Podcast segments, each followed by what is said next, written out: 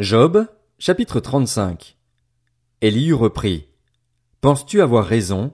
Tu te prétends juste devant Dieu, tu dis, si je ne pêche pas, quelle importance pour toi?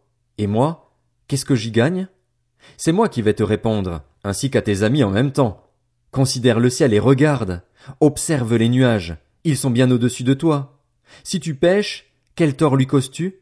Et quand tes révoltes se multiplient, en quoi cela le touche-t-il?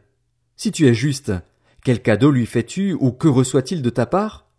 Ta méchanceté ne peut atteindre qu'un homme comme toi, ta justice ne touchera qu'un être humain. On crie à cause de la violence de l'oppression, on appelle au secours à cause des actes des grands, mais personne ne dit Où est Dieu?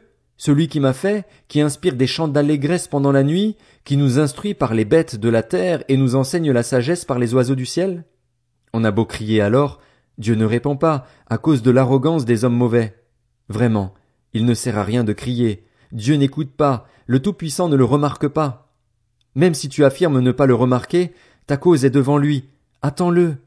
Mais maintenant, parce que sa colère n'intervient pas encore et qu'il semble indifférent aux pires offenses, Job ouvre la bouche pour parler dans le vide, il multiplie les propos sans rien savoir.